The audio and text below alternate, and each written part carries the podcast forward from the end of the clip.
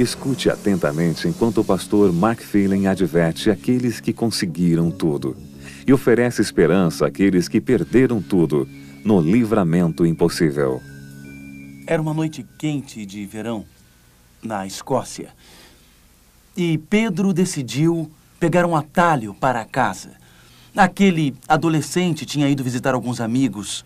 A noite estava escura e ele parecia estar cercado pela escuridão. Mas Pedro tomou um atalho e ele escutou o balido das ovelhas. O vento soprava nos galhos das árvores e escutou as ondas do oceano. Ele pegou um caminho com o qual estava familiarizado. Mas naquela noite, em uma curva da estrada, ele ficou completamente desorientado, saiu do caminho e ficou vagando no escuro porque ele se sentia tragado pela escuridão. E enquanto estava perdido nas trevas daquela noite sem estrelas, ele pensou ter escutado alguém chamar o seu nome: Pedro. Pedro. Primeiro, ele ignorou. Quem é que poderia estar chamando pelo meu nome? Eu estou só? na escuridão. Mas então ele parou de andar. E quando ele ia dar o próximo passo, escutou o som novamente: Pedro, Pedro. Naquele momento ele estava tão amedrontado, tão assustado, que caiu de joelhos. E quando ele ia começar a engatinhar na escuridão, ele estendeu a sua mão, mas não havia chão para apoiá-la à sua frente. E ele estendeu, ele estendeu a outra mão, mas não havia onde colocá-la. E ele se levantou, olhou e viu um abismo de mais ou menos 15 metros à sua frente. Ele notou que estava a um passo para cair no despenhadeiro. E ele se ajoelhou e disse: Deus, muito obrigado por chamar o meu nome na escuridão. Naquela noite, Pedro Marshall, que mais tarde iria para os Estados Unidos e se tornaria um grande pastor, sentiu-se tocado nos ombros por Deus. Sentiu que Deus chamou o seu nome. Peguem suas Bíblias e abram no livro de Daniel, capítulo 4. Na quarta sessão do livro de Daniel, encontramos novamente um homem que foi escolhido por Deus. Um homem cujo nome Deus chamou. De todos os capítulos do livro de Daniel, este capítulo é o único que não foi escrito por Daniel. O capítulo 4 foi escrito por um rei pagão chamado Nabucodonosor. Daniel, capítulo 4. Vamos a Daniel 4 e verso 1. O rei Nabucodonosor, a todos os povos, nações e homens de todas as línguas que habitam em toda a terra, paz vos seja multiplicada. Um rei pagão fala de paz. Um homem de guerra fala de paz.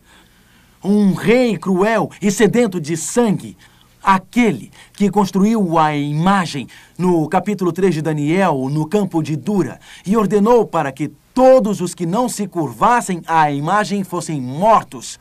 E esquentou a fornalha sete vezes mais quente e fala de paz. Nabucodonosor, a todos os povos, nações e homens de todas as línguas que habitam em toda a terra, paz vos seja multiplicada. Pareceu-me bem fazer conhecidos os sinais e maravilhas que Deus, o Altíssimo, tem feito para comigo. O capítulo 4 é a história da conversão de Nabucodonosor. É a história de um rei pagão transformado pelo poder de Deus. É como se Nabucodonosor dissesse: Eu tenho de falar. Todos fiquem calados, porque eu tenho de falar. Deus transformou a minha vida. Deus me converteu. Deus fez algo radical em meu coração, mente e alma.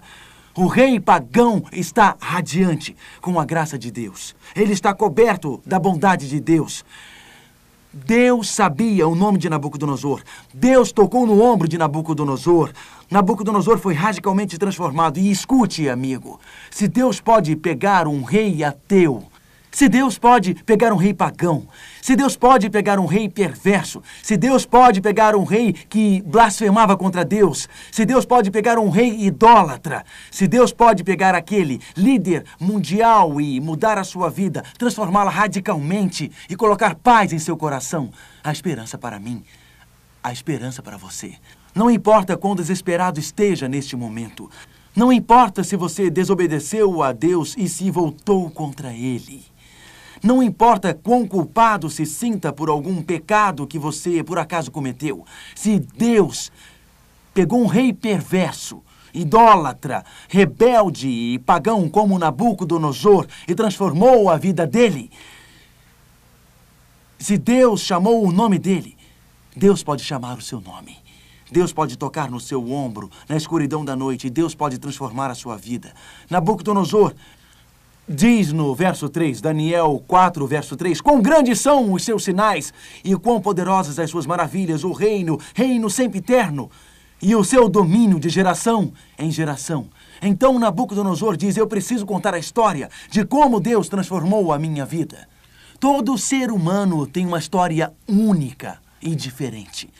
Desde a pessoa cujo cérebro tem sido intoxicado pelo álcool e ele vai ao fundo do poço e Deus transforma a sua vida. Desde o jovem rapaz e a jovem moça que se afastam de Deus e entram no mundo das drogas e Deus transforma as suas vidas. Desde o jovem educado num lar cristão cujo coração se fechou para o evangelho, mas foi transformado. Aquele que vai à igreja e representa uma religião tradicional tem um encontro com Deus e é transformado. Cada história é diferente.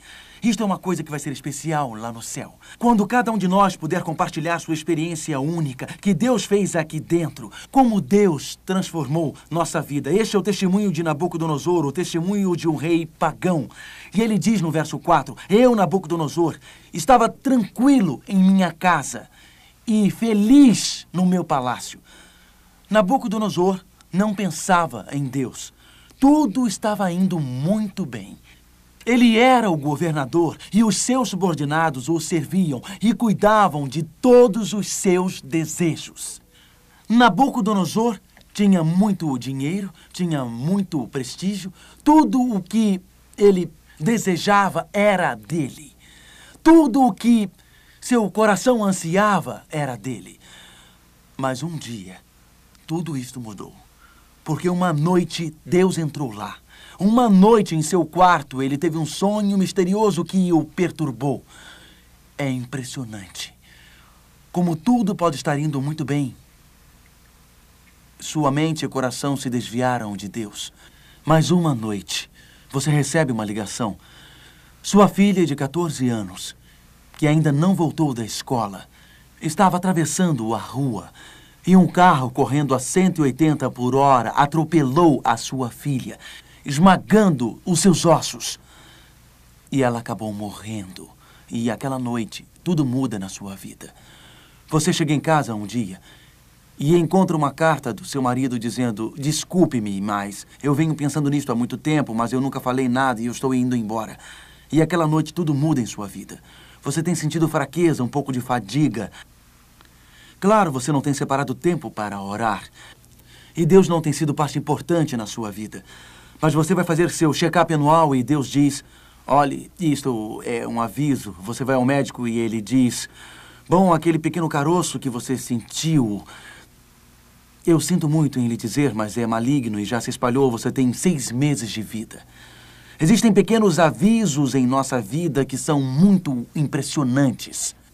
Tudo parece estar indo muito bem.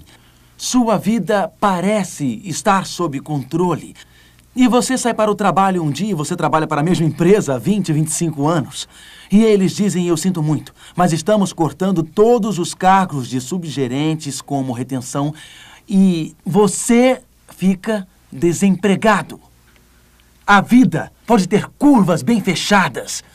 A vida pode ter montanhas, cursos e trilhas de dificuldades. A vida pode mudar num instante um telefonema no meio da noite, uma consulta ao médico, uma carta, uma curva numa noite chuvosa e toda a sua vida muda. Você sai de um encontro como este e está indo para sua casa. Você não vê a placa de pare e outro carro passa pela placa e bate no seu carro. Você fica paraplégico para o resto da vida. A vida pode mudar muito rápido.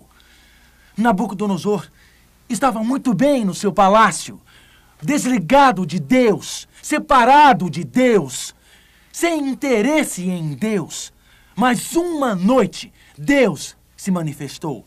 As Escrituras dizem, no verso 5, tive um sonho que me espantou, e quando estava no meu leito, os pensamentos e as visões da minha cabeça me perturbaram. Por isso, expeli um decreto pelo qual fossem introduzidos à minha presença todos os sábios da Babilônia, para que me fizessem saber a interpretação do sonho.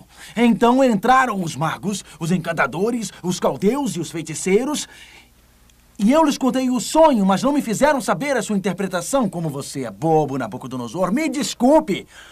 Nabucodonosor, acorde!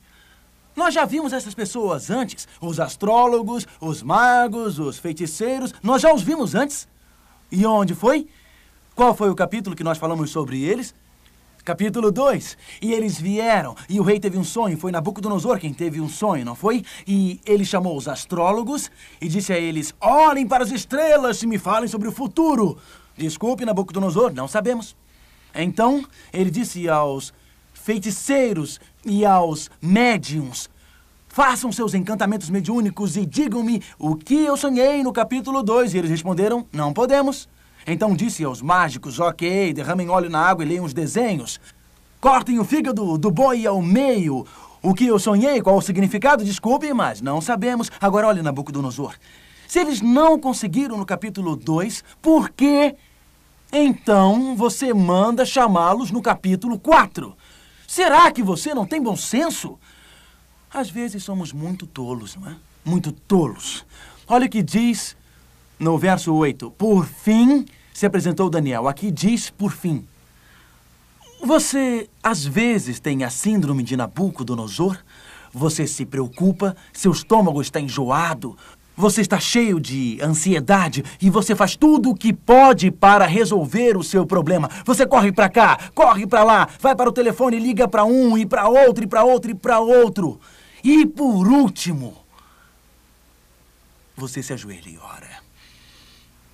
Eu acredito que às vezes todos nós temos a síndrome de Nabucodonosor. Eu sei que eu tenho, assim como você também. Na síndrome de Nabucodonosor, Daniel entrou por último. Oh, que o céu possa nos ajudar a primeiro ajoelhar-nos e buscarmos a Deus. O que você disse?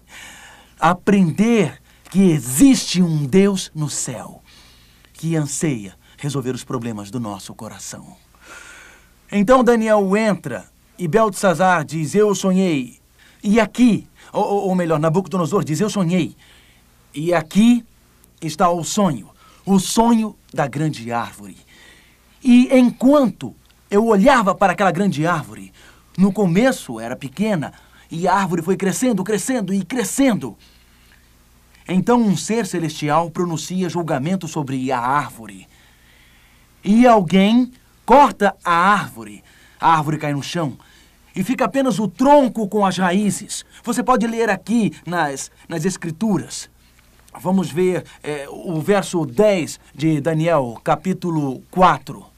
Eram assim as visões da minha cabeça quando eu estava no meu leito. Eu estava olhando e vi uma árvore no meio da terra, cuja altura era grande. Crescia a árvore e se tornava forte, de maneira que a sua altura chegava até o céu, e era vista até os confins da terra. A sua folhagem era formosa e o seu fruto abundante, e havia sustento para todos. Verso 13. No meu sonho, quando eu estava no meu leito, eu vi um vigilante, um santo, que descia do céu, clamando fortemente e dizendo: Derrubai a árvore, cortai-lhe os ramos. Vamos para o verso 15. Mas a cepa com raízes deixai na terra. Verso 16: Mude-se-lhe o coração, para que não seja mais coração de homem, e lhe seja dado coração de animal, e passem sobre ele sete tempos. Nabucodonosor diz: Daniel, esta é a natureza do meu sonho. Qual é a importância? O que significa Daniel, Daniel 4, verso 17? Esta sentença é por decreto dos vigilantes e esta ordem por mandado dos santos, a fim de que.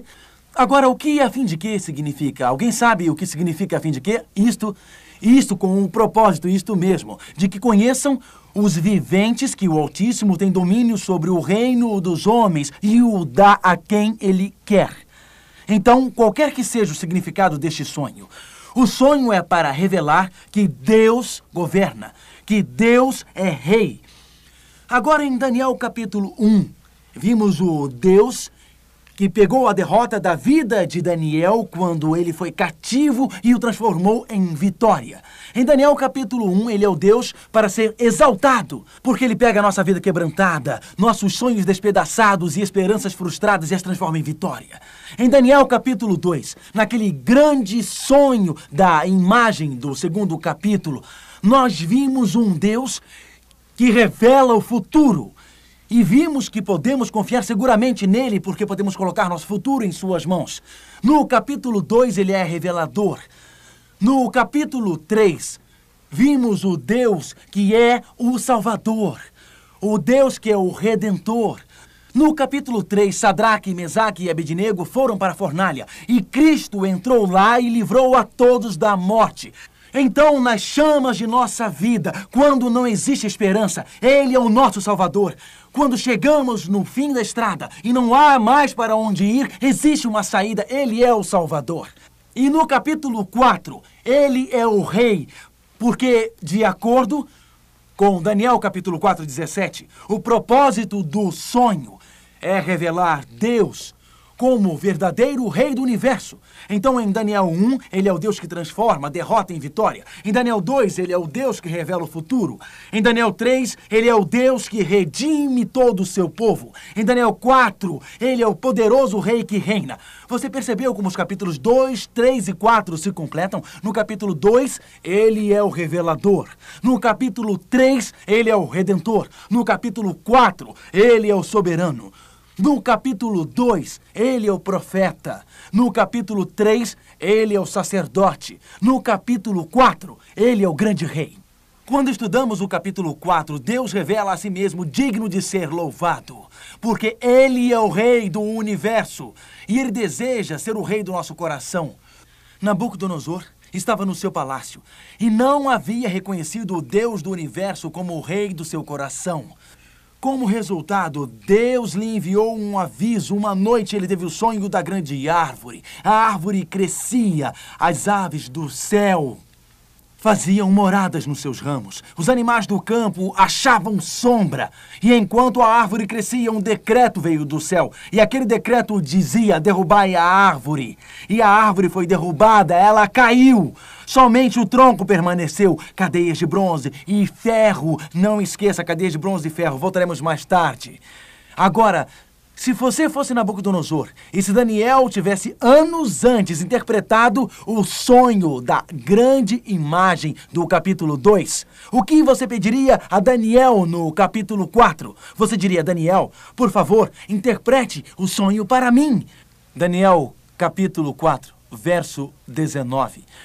Então Daniel, cujo nome era Beltesazar, Esteve atônito por algum tempo e os seus pensamentos o turbavam. Então lhe falou o rei e disse: Beltesazar, ou Daniel, não te perturbe o sonho nem a sua interpretação. Respondeu Belsazar, o Daniel, e disse: Meu senhor, o senhor seja contra os que têm ódio e a sua interpretação para os teus inimigos. Preste atenção neste verso. Daniel não disse: Nabucodonosor, vou me vingar de você agora! Olha, Nabucodonosor, você destruiu a minha cidade, Jerusalém. Você me levou cativo, fez o que quis. Você está tendo o que merece. Seu reino está caindo. Aleluia! Louvem ao Senhor, batam palmas. O rei pagão vai cair como a cidade de Jerusalém. Daniel sabia que ele nunca influenciaria seus inimigos a não ser amando-os. Daniel é um exemplo extraordinário de que alguém em cativeiro, maltratado e injustiçado, não se torna amargo e sim melhor. Daniel foi levado de sua terra natal quando tinha 17 anos. Nunca mais viu seu pai, nunca mais viu a sua mãe, nunca mais poderia se casar com a mulher de seus sonhos. E aqui, num reino pagão, Deus dá a Daniel a interpretação do sonho do rei, que o império do rei permaneceria, mas que o rei perderia o seu trono e por sete anos vagaria como animal. Daniel não pulou e não bateu palmas. Ele teve tanto amor para com esse rei pagão, seu inimigo. Tanto amor para com esse rei pagão, este que o tratou mal e injustamente. Você nunca influenciará aquele seu sócio que roubou e foi embora com dinheiro se você não o amar. Você nunca influenciará seu esposo ou sua esposa que lhe tratou tão mal se você a tratar da mesma maneira. A beleza de Deus é essa que Deus nunca nos trata como nós merecemos. Ele sempre nos trata como Ele merece. Nos trata com, com amor. Deus nunca nos trata como merecemos. Ele sempre nos trata como Ele deseja que sejamos tratados, porque esta é a natureza do seu caráter de amor. E Daniel, no capítulo 4, está tão assombrado e espantado que ele não quer falar nada para Nabucodonosor.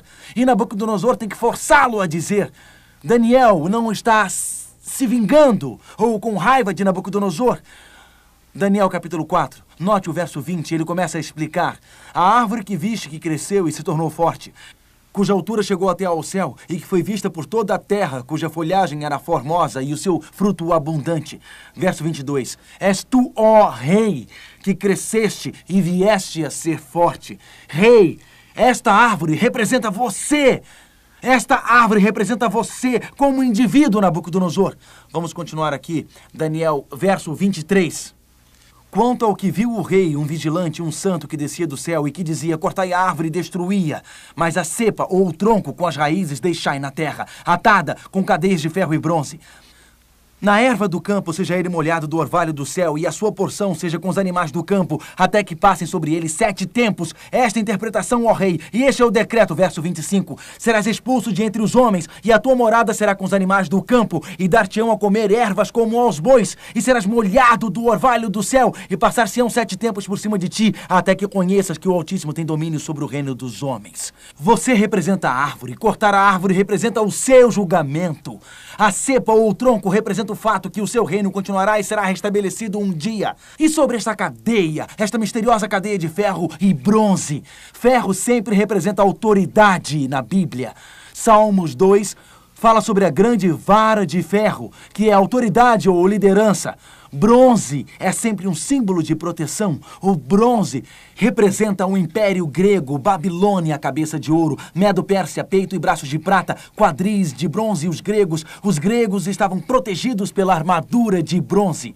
A pia, a pia no, no santuário é, era feita de bronze, onde o sacerdote lavava as mãos antes de entrar no, no lugar santo e no lugar santíssimo, porque era um símbolo de purificação protetora. Então, autoridade e proteção no ferro e bronze. Então Deus protegeria o rei e protegeria o tronco, e a autoridade e soberania de Deus cuidaria para que ninguém tomasse o reino de jeito nenhum mas Nabucodonosor perderia o seu reino.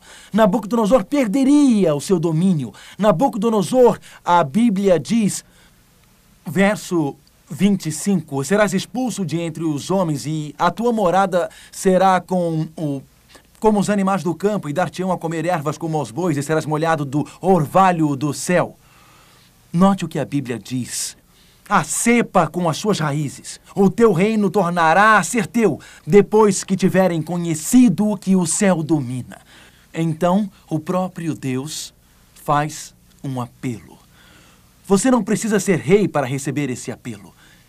Ele diz: Este tronco representará a segurança ou a garantia do seu reino. Deus diz Nabucodonosor: Isso não precisa acontecer. Você não precisa perder o seu reino. Você não precisa ser tirado do seu trono. Isto não precisa acontecer. Verso 27.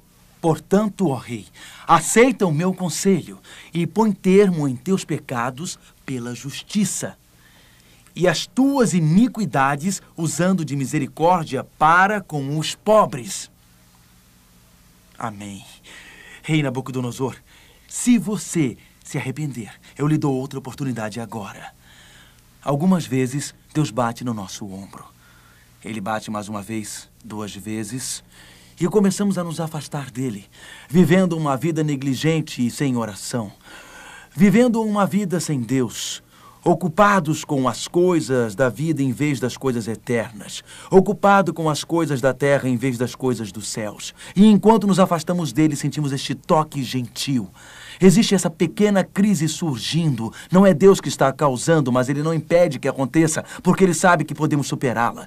Mas se continuamos no curso da negligência, se continuamos no curso da rejeição, se continuamos no curso da nossa indiferença, Deus permite que o volume da sua voz seja cada vez mais aumentado, a fim de que aquilo que não aceitamos na alegria, nós possamos aprender na tristeza. Deus o ama tanto que Ele quer que você aprenda a lição e esteja pronto para o céu. Deus o ama tanto que Ele permite que você nasça. Você não escolheu nascer. Você não tem escolha sobre isto. Mas na mente de Deus você já existia antes de ser gerado. Quando genes e cromossomos se juntaram e formaram a estrutura biológica única de sua personalidade, você saiu da mente de Deus. Quando você veio para este mundo, quando sua mãe lhe deu a luz, Deus tinha um plano para a sua vida. E através deste plano da vida, enquanto você segue este plano, você faz escolhas. E se você está em harmonia com a vontade de Deus, Ele guia e direciona a sua vida. O plano de Deus para a sua vida é alegria e felicidade abundantes. Mas quando começamos a nos desviar da trilha, Deus toca no nosso ombro com certas circunstâncias, com algum acontecimento. Deus o ama tanto que permite que você passe por um grande desapontamento, desânimo ou tristeza. Se isso for necessário, para trazê-lo de volta para ser salvo eternamente, para viver com ele um milhão, um trilhão de anos, ao invés de viver uma vida de prazeres e perder a eternidade para sempre. Deus olhou para Nabucodonosor e disse: Nabucodonosor, eu não quero que você perca o seu reino, isto não é a minha escolha. Eu não quero que você perca o seu trono, não é a minha escolha. Mas se você não se arrepender, a única maneira que eu tenho de alcançá-lo, a única maneira que eu posso apelar a você, é permitindo que certas circunstâncias ocorram nas quais você perderá o seu trono. E Deus deu tempo a Nabucodonosor. Vamos olhar o próximo verso, um dos versos mais poderosos da Bíblia. O texto diz, verso 28 e 29. Todas estas coisas sobrevieram ao rei Nabucodonosor, verso 29, continuando. Ao cabo de doze meses, passeando sobre o palácio real de Babilônia. Você pode imaginar isso? Nabucodonosor teve o sonho da árvore. O vigilante cortando a árvore. Ele entendeu o fato de que aquilo era uma predição de que ele perderia o seu reino. Daniel disse que isso não aconteceria. Se ele se arrependesse de seus pecados, voltasse para Deus, isso não aconteceria. Nada aconteceu durante 12 meses. Passou um mês e nada aconteceu, dois meses e nada aconteceu, três meses e nada aconteceu. E o tempo foi passando, seis meses e nada aconteceu, meio ano. Doze meses se passaram. E Nabucodonosor continuava vivendo da mesma maneira de antes. A sua vida se parece com isso? Deus bate no seu ombro. Deus lhe diz: Olha, eu estou lhe dando uma oportunidade. Olha, eu estou lhe dando uma chance. Deus diz: Olha, eu não quero tirar a minha bênção da sua vida e permitir que algo dramático aconteça. Mas como Nabucodonosor, será que você também ignorou? Ignorou fazendo algumas escolhas na vida que em seu coração você sabia não estar de acordo com a vontade de Deus? Nabucodonosor continuou agindo audaciosamente, rebeldemente, arrogantemente, quase se esquecendo do sonho. E então, Daniel 4, verso 30. Falou o rei e disse: Não é esta a grande Babilônia que eu edifiquei para a casa real com o meu grandioso poder e para a glória da minha majestade? Arrogante, cheio de orgulho, Nabucodonosor olha para o seu reino e Nabucodonosor faz uma afirmação orgulhosa: Não é esta a grande Babilônia que eu edifiquei?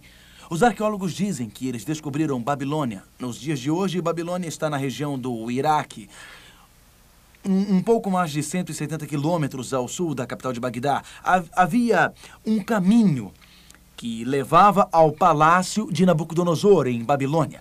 E em cada tijolo deste caminho tem o nome do rei Nabucodonosor gravado. Milhares de tijolos, todos eles dizendo Nabucodonosor, Nabucodonosor, Nabucodonosor. É a reivindicação orgulhosa de Nabucodonosor. Não é esta grande Babilônia que eu edifiquei? No auge da arrogância, no auge do orgulho, Deus havia lhe dado um ano. Um mês se passou, dois meses se passaram, seis meses se passaram, doze meses se passaram. Ele havia esquecido daquele aviso de Deus.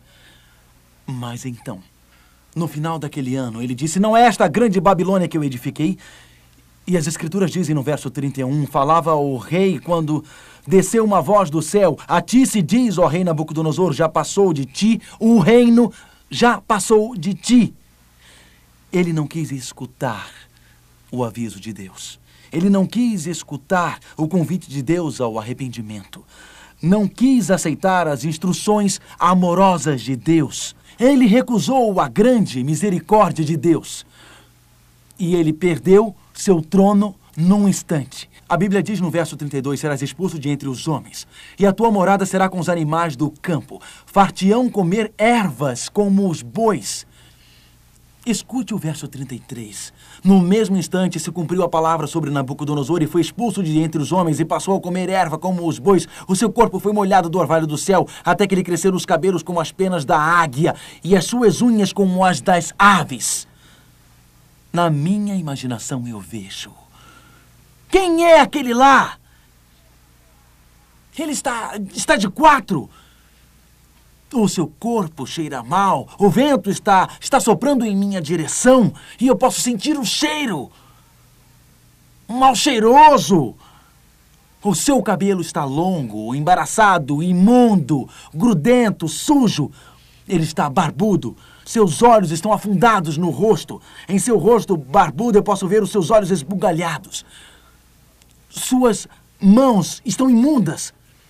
Suas unhas compridas como presas. Quem é este? Nabucodonosor, você diz, o rei da Babilônia. Ele morava num palácio.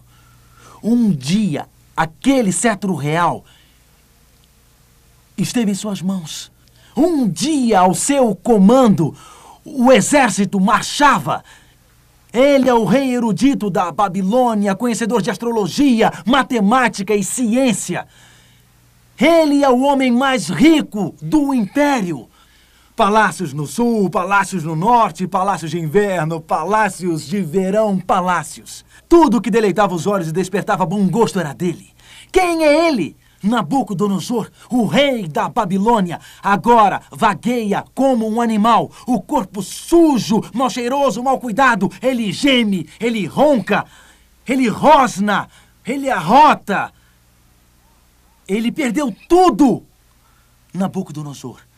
Sabe, os cientistas apareceram com uma descrição recentemente de uma doença mental chamada insanidade licantrófica. Acontece quando um indivíduo vê a si mesmo como um animal.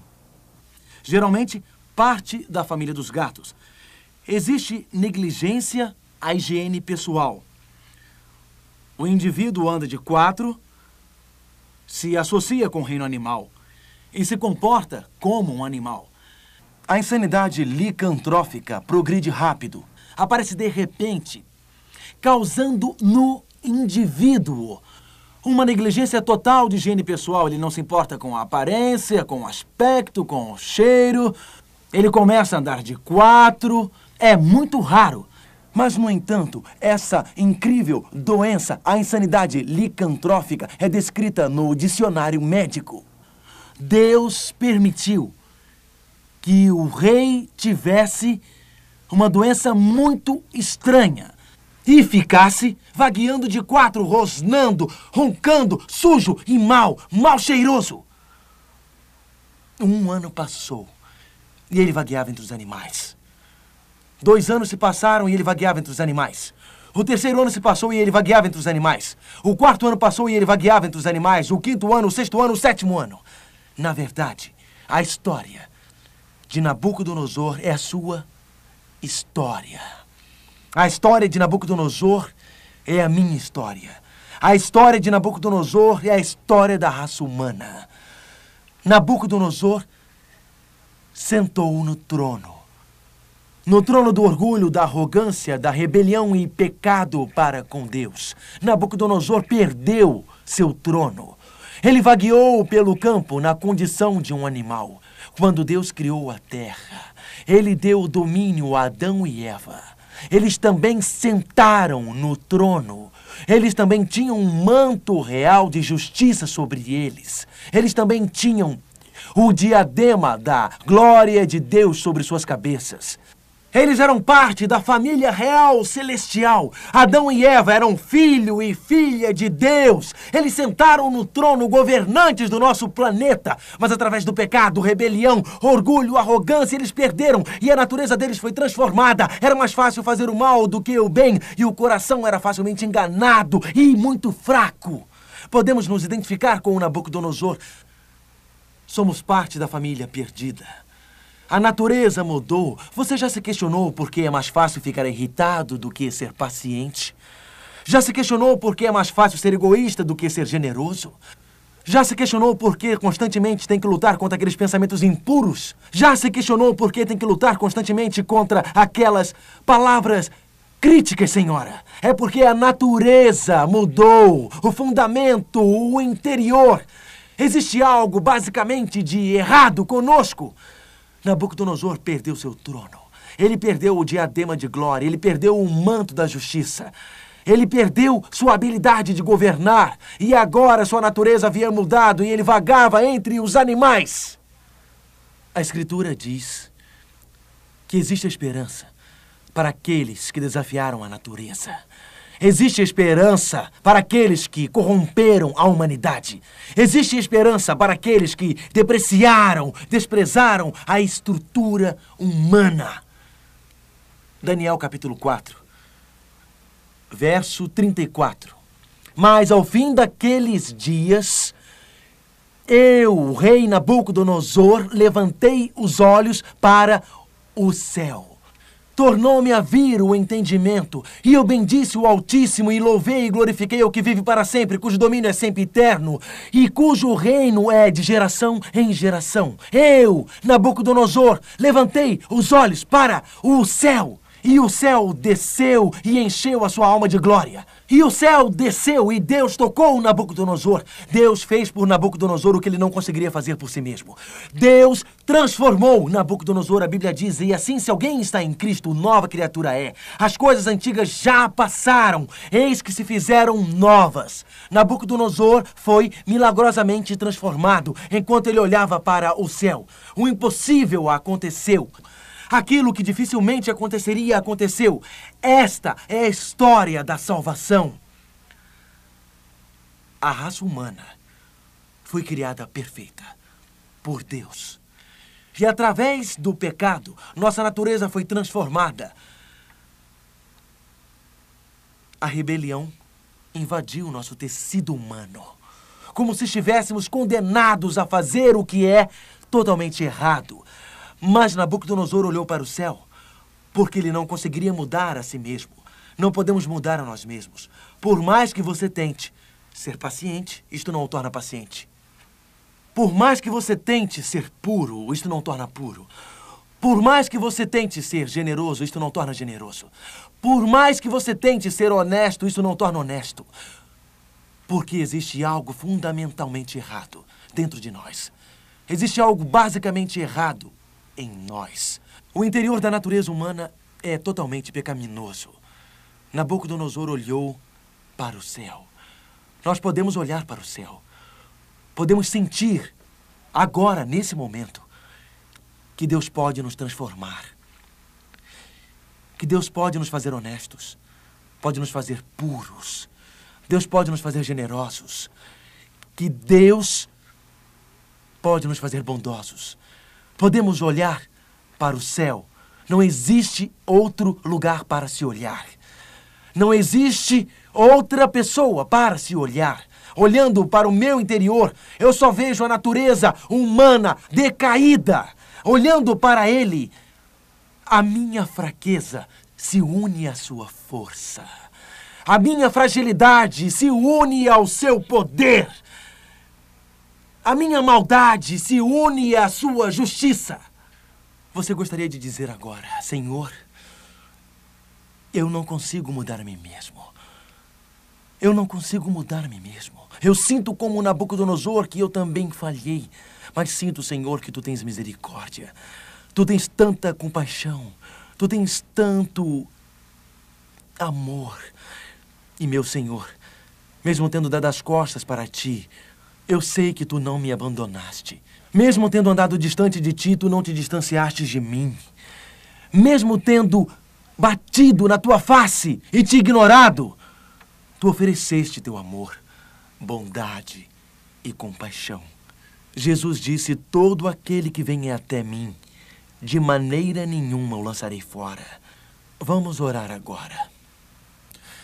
Gostaria de dizer, querido Senhor, eu não posso mudar a mim mesmo. Eu sei que somente Jesus pode me transformar. E eu quero mudar neste momento. Existe alguém aqui, neste momento, que sente agora mesmo estar lutando com algum pecado, que Deus está batendo no seu ombro, Deus quer que você o abandone, mas você continua resistindo. E você vai afundar se continuar indo nesta direção. Você pode acabar num desastre, como Nabucodonosor. E você quer apenas dizer: Senhor, eu preciso de uma direção para mudar a minha vida. Eu quero ser transformado. Se tem alguém aqui que sente estar tentando mudar a si mesmo, tentando viver uma vida correta, uma vida honesta, mas você é fraco, somos fracos. Alguém nesse momento que precisa da transformação que somente Jesus Cristo pode dar, o poder que somente Jesus pode dar, a força que somente Jesus pode dar. E você quer levantar a sua mão nesse momento e dizer: Eu preciso de algo que eu não tenho em minha vida. Eu sei que a minha natureza é pecaminosa, fica ofuscando o que Deus quer fazer na minha vida. Eu quero colocar a minha mão na sua mão. Quero sua força na minha vida. Se você precisa de mudança e do poder de Deus, então levante a sua mão. Querido Pai Celestial, muito obrigado pelo poder de Deus. Muito obrigado, porque como Nabucodonosor, enquanto vagávamos perdidos pelo mundo, tu estavas lá. Enquanto vagávamos confusos, tu estavas lá. Enquanto vagávamos perplexos, tu estavas lá. Obrigado, querido Pai, porque mesmo tendo desistido de tudo, não desististe de nós. E às vezes não sabemos quem nós somos, mas tu continuas considerando-nos como teu filho e tua filha. Obrigado, porque mesmo sendo nosso coração enganoso e, sobretudo, fraco, tu podes mudá-lo e transformá-lo. E pela tua graça podemos ser transformados. Obrigado por existir lições na vida de um rei pagão que falam a nós até hoje. Em nome de Jesus. Amém.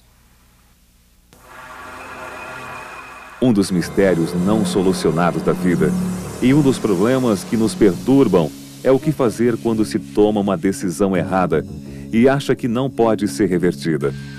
Nos escritos de um reconhecido monarca de Babilônia, Mark Finley tira lições que podem nos ajudar a evitar o maior erro da vida. O nosso próximo estudo.